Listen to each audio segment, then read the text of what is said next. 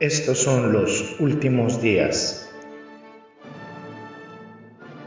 Un estudio del Apocalipsis, versículo a versículo, con el hermano Andrés López. Bienvenidos. ¿Qué tal, qué tal amigos? Bienvenidos a este su programa, nuestro programa Los Últimos Días. Como siempre, un gusto estar aquí compartiendo la palabra de Dios con ustedes. Y hoy vamos a tener el privilegio de ver lo que es la iglesia en Filadelfia. Y vamos a leer primeramente lo que es el capítulo 3 del libro Apocalipsis, versículos 7 al 13, dice, escribe al ángel de la iglesia en Filadelfia. Esto dice el santo, el verdadero, el que tiene la llave de David, el que abre y ninguno cierra, y cierra y ninguno abre. Yo conozco tus obras. He aquí puesto delante de ti una puerta abierta, la cual nadie puede cerrar. Porque aunque tienes poca fuerza, has guardado mi palabra y no has negado mi nombre. He aquí, yo entrego de la sinagoga de Satanás a los que dicen ser judíos y no lo son, sino que mienten. He aquí, yo haré que vengan y se postren a tus pies y reconozcan que yo te he amado. Por cuanto has guardado la palabra de mi paciencia, yo también te guardaré de la hora de la prueba que ha de venir sobre el mundo entero, para probar a los que moran sobre la tierra. He aquí, yo vengo pronto, retén lo que tienes, para que ninguno tome tu corona. Al que venciere, yo lo haré columna en el templo de mi Dios, y nunca más saldrá de allí. Y escribiré sobre él el nombre de mi Dios y el nombre de la ciudad de mi Dios, la nueva Jerusalén, la cual desciende del cielo, de mi Dios y mi nombre nuevo. El que tiene oído, oiga lo que el Espíritu dice a las iglesias. Vamos a orar. Gracias, bendito Señor, te damos por este día, por el privilegio de leer tu palabra, Señor, de escudriñarla, de analizarla y de que no es, nos es de enorme bendición y edificación a quienes amamos tu palabra. Principalmente esto lo hacemos, Señor, para tu gloria y para tu honra, para que tu nombre sea exaltado siempre. Bendito seas, amado Dios. Gloria sea a ti en el precioso nombre de Cristo Jesús. Amén. Pues bueno, el día sábado mi esposa y yo teníamos la oportunidad de ver la transmisión de una congregación que es eh, pues es una congregación que es cercana a nuestro corazón porque mi esposa se congregó ahí por espacio de tres años y veíamos la tremenda apostasía en la que ha caído. La verdad que es una bocanada de aire fresco el ver, después de todas las iglesias que hemos visto y cómo han sido una de ellas elogiada por parte de Cristo y otras cuatro condenadas por parte del Señor por sus pecados y por su apostasía, ver una iglesia también que es simplemente elogiada. Es la carta del Señor Jesús a la iglesia de la ciudad de Filadelfia. Y hemos visto durante algún tiempo la sección de las cartas a las iglesias, estas iglesias que son las ciudades en Asia Menor que comprenden la ruta postal de Asia Menor, hemos visto las diferentes iglesias y las diferentes ciudades en las que estaban localizadas estas iglesias.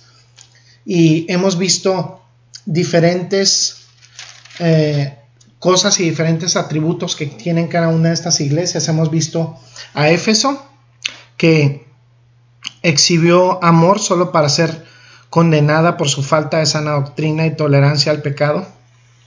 Hemos visto lo que es Esmirna, eh, que es eh, una iglesia martirizada por Cristo, vive espiritualmente en todos los, sentidos y hemos visto a la iglesia de Pérgamo eh, que pensaba que era pobre, pero Dios dice que esta iglesia, perdón, de Esmirna, que pensaba que era pobre, pero Dios dice que es rica.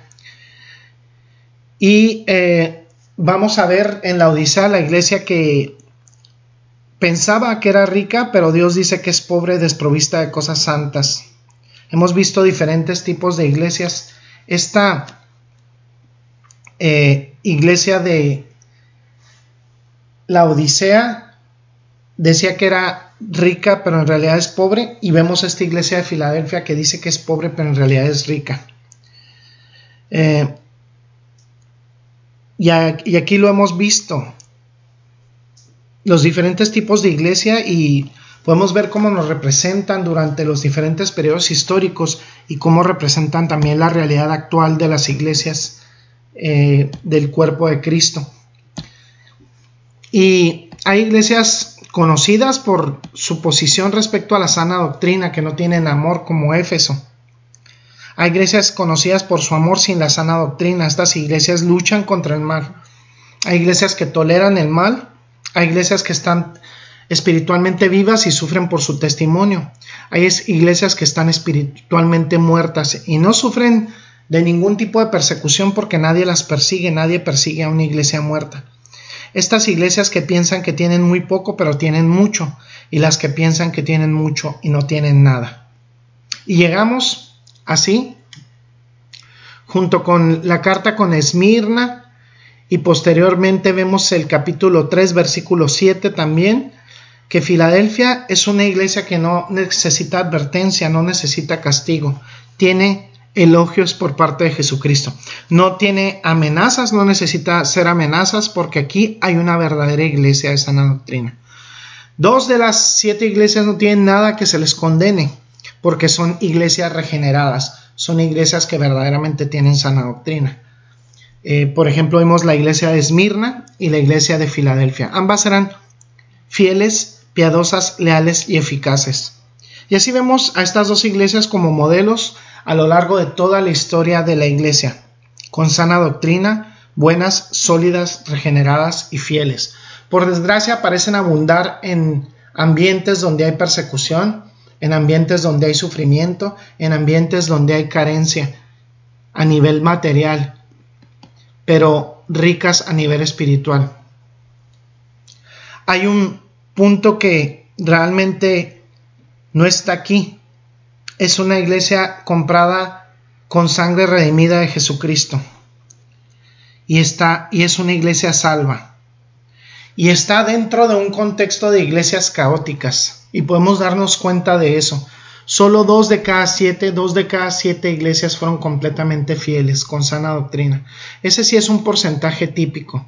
Entonces está la iglesia débil pecadora, que es la iglesia más común, que es como estas, regularmente estas mega iglesias que vemos, sin embargo, esta iglesia es una bendición y podemos ver y analizar la carta. El versículo 7 dice al ángel o al mensajero de la iglesia de Filadelfia.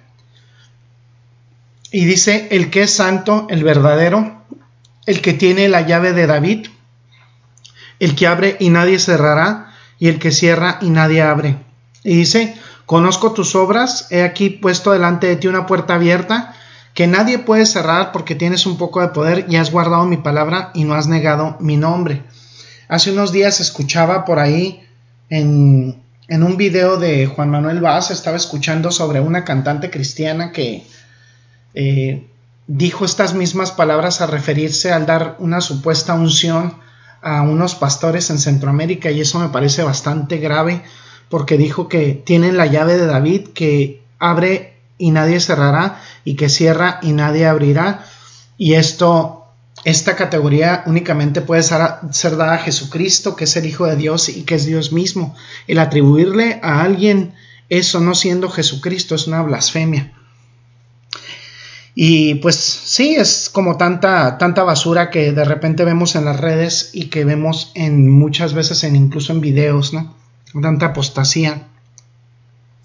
Dice el Señor aquí que he puesto a ti delante, delante de ti, perdón, una puerta abierta porque nadie puede cerrarla, ya que tienes un poco de poder y has guardado mi palabra y no has negado mi nombre. He aquí que eh, los que son de la sinagoga de Satanás, que se dicen ser judíos o no, no lo son, pero mienten, he aquí los haré venir, postrarse a tus pies y saber que te he amado. He aquí que ellos se postrarán a los pies de quienes han afligido y esa es una promesa por parte de Dios. Dice, porque has guardado la palabra de mi perseverancia, y yo también te guardaré de la hora de la prueba. Esa hora que ha de venir sobre el mundo entero para probar a los que moran en la tierra. También por ahí yo he escuchado pastores que dicen que que no va a haber arrebatamiento. Aquí hay una, una prueba nueva del arrebatamiento. Jesucristo va a librar a quienes son suyos de la prueba final. Dice, vengo rápido, aférrate a lo que tienes para que nadie te quite la corona. Y no habla de la salvación. No habla de, de la salvación, sino habla de el galardón en la vida venidera. Dice, al que venciere, le haré columna en el templo de mi Dios y no saldrá más de allí, y escribiré sobre él el nombre de mi Dios y el nombre de la ciudad de mi Dios, la nueva Jerusalén, que desciende del cielo de mi Dios y mi nuevo nombre. Dice, el que tiene oído, oiga lo que el Espíritu dice a las iglesias. Siempre esta advertencia por parte de Jesucristo de estar atentos a lo que Él dice. Y al estar atentos y al decir el que tiene oído, no significa que nada más lo, lo escuchemos, sino significa que lo escuchemos y pongamos en práctica y tomemos la advertencia de las cosas que Jesucristo está diciendo. Entonces, esta es una iglesia, la número 6 en nuestra cuenta, y es llevada por el mensajero número 6, designado con el término de ángel o ángelos en griego, y que significa mensajero. Este grupo de siete hombres de Juan, Juan son los que tomaron estas cartas en la isla de Patmos y llevaron estas, a estas siete iglesias junto con el libro de la revelación de Jesucristo estas cartas. Entonces, cuando llegan a las ciudades, el grupo se va haciendo más pequeño. Ahora solo quedan dos y después de que se entregue esta carta, solo quedará aquel mensajero que fue enviado a la iglesia final, la cual es la Odisea. Entonces así tenemos el recuento donde hemos eh, ido hasta ahorita, ya llevamos 6 de 7 y vamos a centrarnos en el atributo de la santidad de Jesucristo en esta primera parte del estudio. Como se da esta carta, será una iglesia fiel, siempre estas, eh, estas iglesias se identifican con el corresponsal en primer lugar y eh, en estas cartas vemos que en el versículo 7 dice el que es santo y verdadero, el que tiene la llave de David, como ya les mencionaba, el que abre y nadie cierra. Y el que cierra y nadie abre dice esto. El Señor nunca se presenta a sí mismo simplemente utilizando su nombre. No dice yo el Señor Jesucristo dice esto o digo esto. Siempre se presenta con una descripción de su carácter, la descripción de su persona. Y es que esto viene de la tradición judía. En la tradición judía los nombres tenían muchísima significación y los nombres eh, se expresaban parte de la personalidad de, de quien hablaba. Hasta este punto, cada descripción ha sido extraída del capítulo 1. Cada descripción de la letra inicial, de la carta inicial, perdón, ha salido del capítulo 1 algo que se escribe en el capítulo 1, se extrae en los capítulos 2 y 3 y se escribe nuevamente.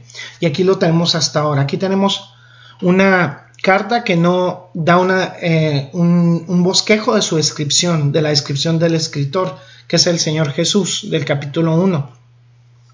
Esta descripción por parte de Jesucristo que da a la iglesia de Filadelfia es única y encaja en la categoría de una iglesia fiel. Tiene cuatro elementos muy distintos y son distintos en el, en el hebreo. Es eh, del Antiguo Testamento en su naturaleza. Primeramente vemos que en el versículo 7 presenta al corresponsal, el Señor Jesús, nuestro Señor Jesucristo, y lo describe como el santo. Ahora, por eso es que vamos a hablar de la santidad, porque se refiere nada más y nada menos a Dios. Dios representa la santidad absoluta y es que le pertenece a Dios y solo al Dios omnipotente creador del universo.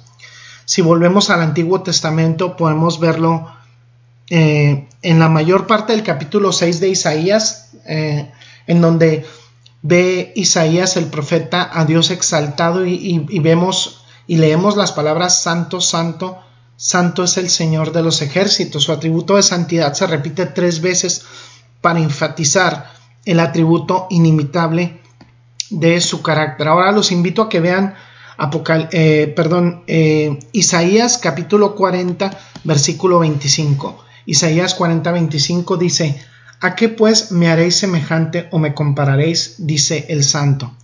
No podemos comparar sin duda la grandeza de nuestro Señor. No podemos comparar su santidad a nada, no le podemos confinar en nada. Nuestras mentes finitas no tienen una completa ni total percepción de la santidad de Dios. Nos quedamos limitados, nos quedamos eh, cortos en cuanto a la definición o en cuanto a la percepción de santidad que podemos tener por parte de Dios. Ahora, eh, vemos también en Isaías capítulo 43 versículo 15 y vemos otra vez una referencia a la santidad de, de Dios, a la santidad de Jesucristo y lo vemos en Isaías 43 15 dice yo Jehová santo vuestro creador de Israel vuestro rey Jehová siendo nuestro creador, el creador del universo y siendo rey soberano. Sin duda la santidad eh, ilimitada que tiene Dios está vinculada a su carácter de rey soberano. Eh, nosotros cuando queremos tomar decisiones por nosotros mismos, sin consultar a Dios en, decisiones importantes de nuestra vida, estamos siendo eh, desobedientes a Dios porque Él es soberano. A Él tenemos que poner, sin duda en sus manos tenemos que poner las decisiones importantes de nuestras vidas porque Él es Rey. Y la obediencia que le debemos es eh, una, una, forma de adoración y de alabanza en, en, referencia a su santidad, a su carácter. Vamos a ver el Salmo 16.10. Salmos 16.10 dice, porque no dejarás mi alma en el Seol, ni permitirás que tu santo vea corrupción. Jesucristo llega para librarnos de la muerte eterna, de la separación total con Dios. Y Él sin duda libra nuestras almas del Seol, o sea, de la tumba, de la muerte, de la separación de Dios. Y Dios no ha permitido que su Hijo caiga en, desobediencia, que vea corrupción. Dice, ni permitirás que tu santo vea corrupción. Jesucristo vivió una vida perfecta sin pecado y fue tentado como hemos sido tentados nosotros, sin embargo, Jesucristo no pecó y fue un santo varón perfecto delante de Dios.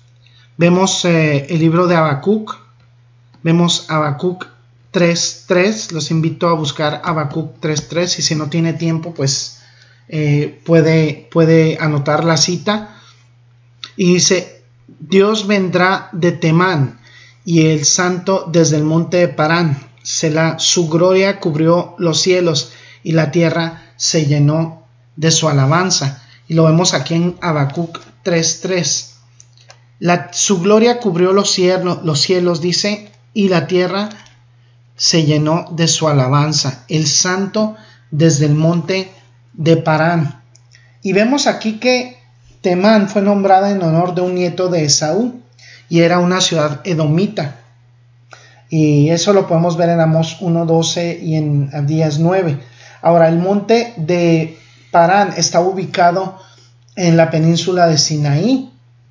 Ambos aluden al teatro en el cual Dios hizo un despliegue de su gran poder al traer a Israel a la tierra de Canaán.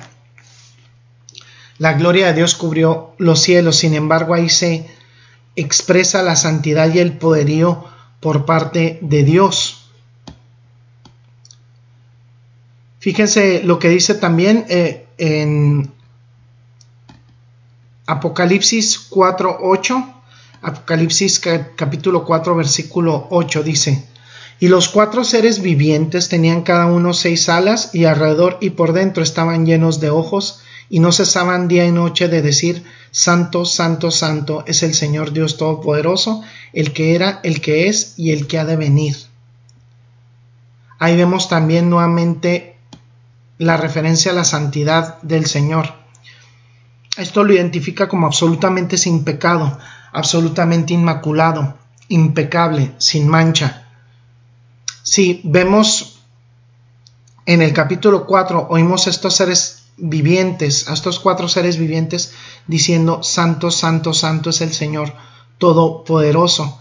Y entonces vemos el carácter de Dios al cual se describe como santo, como apartado, separado del pecado. La palabra santo significa separado y Él está completamente separado del pecado. Por lo tanto, Dios es completamente diferente a nosotros. Por ahí escuché decir a un tipo que se hace autodenominar apóstol, decía que estamos en unidad con Dios, estamos en comunión con Dios. Debemos presentar una unidad como cuerpo de Cristo, pero estamos en comunión con Dios, no en unidad, no podemos estar en unidad con Dios porque nosotros seguimos en pecado, estamos separados de Dios por el pecado. Eh, cuando se nos atribuye algún tipo de santidad a nosotros es la santidad atribuida por gracia y por la misericordia de Dios, por eh, el reconocimiento que hemos hecho de Jesucristo como nuestro único y suficiente Señor y Salvador. No es por nuestra santidad intrínseca. La única santidad intrínseca y total es la santidad de Dios. Entonces, vamos a ver el capítulo 1 de Marcos, es otra referencia a la santidad de Dios. Marcos 1, versículos 21 y al 24 dice, y entraron en Capernaum, y los días de reposo entrando en la sinagoga enseñaba, y se admiraban de su doctrina porque les enseñaba como quien tiene autoridad y no como los escribas. Pero había en la sinagoga de ellos un hombre con espíritu inmundo que dio voces diciendo, Ah, ¿qué tienes con nosotros, Jesús Nazareno? ¿Has venido para destruirnos? Sé quién eres, el santo de Dios. Aquí vemos este fragmento de la escritura y en, que en ese momento eh, está, estábamos, nos podemos ubicar que Jesús en el versículo 21 fue a Capernaum, empieza a enseñar dentro de una sinagoga y pues lógicamente la gente ahí está totalmente asombrada, maravillada de la enseñanza de Jesucristo, enseñanza que era con autoridad. ¿Y a qué se refiere con autoridad? Pues bueno, él enseñaba no como los escribas haciendo referencia a alguien más o haciendo referencia a lo que podía haber aprendido o transmitido de alguien más, sino con la sabiduría de Dios. Entonces, en ese momento en la sinagoga vemos un hombre que tenía un espíritu inmundo, un hombre que estaba endemoniado, estaba poseído por un demonio y dice, ¿qué tenemos que ver contigo, Jesús de Nazaret? ¿Has venido a destruirnos? Y está hablando en nombre de otros demonios y luego dice esto, yo sé quién eres, el santo de Dios. Incluso los demonios reconocen el título mesiánico de Jesucristo, su santidad. Y él no podía, no podía llamársele santo de Dios más que a Dios mismo. La santidad de Dios únicamente la tiene Dios mismo. Nosotros tenemos, si queremos ser, eh, eh, lograr esa, ese estar a la altura y el, del varón perfecto. Sin embargo, no podemos llegar al nivel de santidad que tiene Dios. Incluso los demonios le reconocían. Voy a terminar esta parte de, de nuestro estudio con una cita que viene en Juan 6:69. Juan capítulo 6 versículo 69 dice, y nosotros hemos creído y conocemos que tú eres el Cristo, el Hijo de Dios viviente. Sin embargo, eh, hay otras traducciones en donde esto lo, lo, traducen de manera diferente y les voy a leer en otras traducciones. Dice, hemos creído y hemos llegado a saber que tú eres el Santo de Dios. Pedro en ese momento, inspirado por el Espíritu Santo, reconoce la santidad por parte de, Jesucristo, la santidad que proviene por parte de Dios. Y esta referencia que, le, que, hago del el libro de Juan, el Evangelio de Juan 6:69, es en un contexto de Jesucristo que, les dice que la palabra que les da es una palabra muy dura y el Espíritu es el que da palabra de vida, dice Jesucristo. La carne para nada aprovecha. Y Jesucristo les dice que sus palabras, las palabras que les ha transmitido, son palabras de vida. Eh, y él sabía que había algunos de, de, sus discípulos que no creían. Entonces, y que, y que, lo iban a entregar, pero se estaba refiriendo lógicamente a, Judas Iscariote. Y dice, pero ninguno puede venir a mí y es ahí que sabemos que la, salvación viene por parte de Dios. Dice, si no le fuera dado por el Padre. Entonces, muchos discípulos se escandalizaron, ya no siguieron con Jesucristo. Entonces Jesucristo le dice a los discípulos, les dice, ustedes también quieren irse. Y es ahí donde Pedro, el apóstol Pedro, le dice, Señor, ¿a quién iremos? Tú tienes palabras de vida eterna.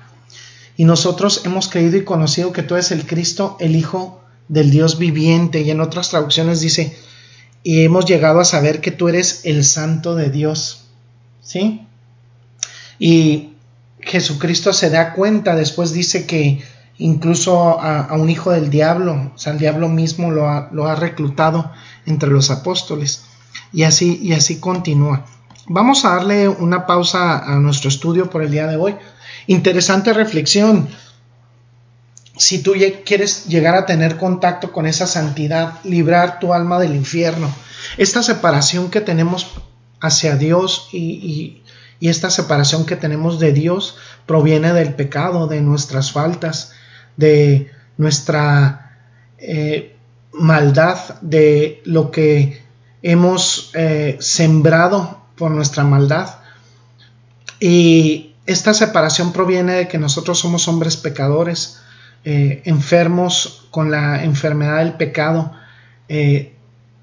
rotos por dentro, eh, decaídos, decadentes, eh, es, es, una humanidad caída. Y la única solución para que nuestras almas puedan librarse del infierno es confiar en Jesucristo como nuestro único y suficiente Señor y Salvador, primeramente arrepintiéndonos de nuestros pecados, pidiéndole perdón y pidiendo que entre el Espíritu Santo del Señor a nuestro corazón, dándonos un nuevo nacimiento, ¿Y cómo podemos hacer esto? Pues, ¿cómo puedes hacerlo? Pues puedes hacerlo en tu habitación, eh, en un lugar íntimo, y te hablo a ti que no tienes a Jesucristo como tu único y suficiente Señor y Salvador, y que le pidas y que le reconozcas, y que confíes en Él, que confíes en Jesucristo como tu único y suficiente Señor y Salvador. La salvación viene por parte de Él y Él se encargará de que tu vida sea renovada por la intervención del Espíritu Santo. Tienes que nacer de nuevo, porque si no naces de nuevo no podrás ver la gloria de Dios. Y la única forma de nacer de nuevo es confiando en Jesucristo como tu único y suficiente Señor y Salvador. Puedes decírselo con tus palabras, pedirle perdón con tus palabras y arrepintiéndote con tus palabras para que Él te pueda, eh, pueda conferirte una vida nueva y una vida de obediencia, de obediencia a su palabra, una vida de, de cumplimiento a sus mandamientos y una vida que puede ser una vida nueva. Vamos a orar. Gracias, bendito Señor, te damos por esta palabra, por este aprendizaje que nos has dado el día de hoy.